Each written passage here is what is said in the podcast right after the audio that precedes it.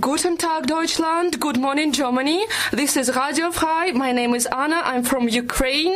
Here are three of my colleagues in the studio. Yelena from Russia, Karu from Germany, and Lasha from Georgia. We'll, we all are the participants of the International Journalistic Project concerning flight and displacement. So klingt die Radioshow, die wir am Ende der gemeinsamen Woche produziert haben. Medien, Fake News, Flüchtlingspolitik und sogar Fußball waren die Themen. Doch von vorn. In Erfurt haben wir uns alle getroffen. Angehende Journalistinnen aus Russland, der Ukraine, Georgien und Deutschland kamen auch eine Woche lang zusammen. Radio Frei hat dazu eingeladen, sich zum Thema Flucht und Vertreibung auszutauschen und wie darüber berichtet wird. Deshalb treffen wir Matthias Gehler. Er ist Chefredakteur beim MDR in Thüringen. Dass er dort nicht schlecht verdient, erzählt er uns. Und auch, dass er sich für unabhängig hält. Ein einziges Mal wollte ihn ein Politiker beeinflussen. Da ist er aufgestanden und gegangen, erzählt Gela. Wir sitzen mit ihm an einem langen Tisch. Hier sitzt Gela sonst mit seinen Kolleginnen und diskutiert über was der MDR berichtet. Nun will er auch mit uns diskutieren.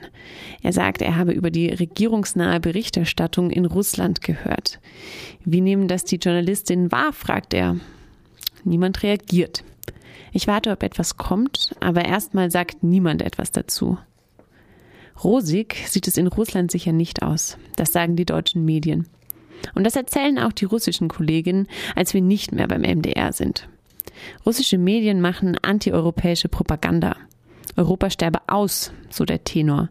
Einerseits durch zu viel Migration, an der Europa angeblich zugrunde gehe, andererseits durch die LGBT-Community.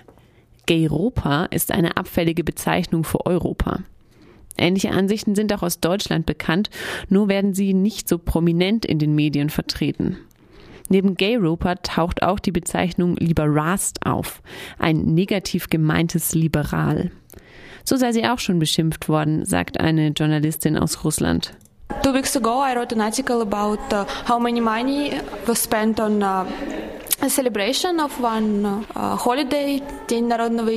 vor zwei Wochen habe ich einen Artikel darüber geschrieben, wie viel Geld für die Feierlichkeiten am Nationalfeiertag ausgegeben wird, für den Tag der Einheit des Volkes. Das kostet Millionen.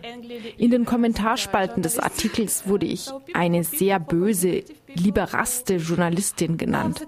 Das sagen konservative Menschen, die das Land und die Traditionen lieben und die nicht wollen, dass es dort eine LGBT-Community gibt und tolerante Menschen.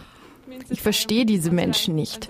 Ich bin nicht böse oder so. Das heißt ja, dass ich mich auf einem guten Weg befinde, wenn mich die Leute für die Opposition in Russland halten. Auch aus Deutschland haben wir nicht so tolle Sachen zu berichten. Auf den Straßen wird Lügenpresse gebrüllt, Fake News haben alle schon mal gelesen und über die Angriffe auf geflüchteten Unterkünfte wird kaum berichtet. Stattdessen schafft es die AfD, die Debatte über Migration zu beeinflussen. Komplexe Antworten werden nicht so gerne gehört. Und das Problem ist oft Rassismus.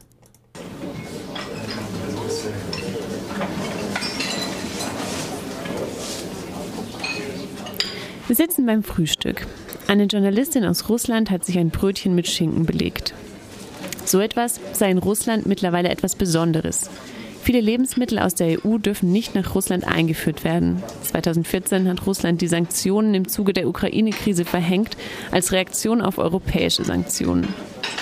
Für die Heimreise hat sich die russische Journalistin die Taschen voll mit Käse gepackt. Eine Kollegin aus der Ukraine lacht. Sie bräuchte das nicht. In der Ukraine hätten sie guten Käse. Der Krieg in der Ukraine ist ein Thema, das uns die Woche über begleitet. Es wird viel diskutiert. Über Politik, über Sprache und über Persönliches. Eine Teilnehmerin war vor dem Ausbruch des Krieges unmittelbar betroffen. Sie musste ihre Heimatstadt Donetsk verlassen und erzählt ihre Geschichte.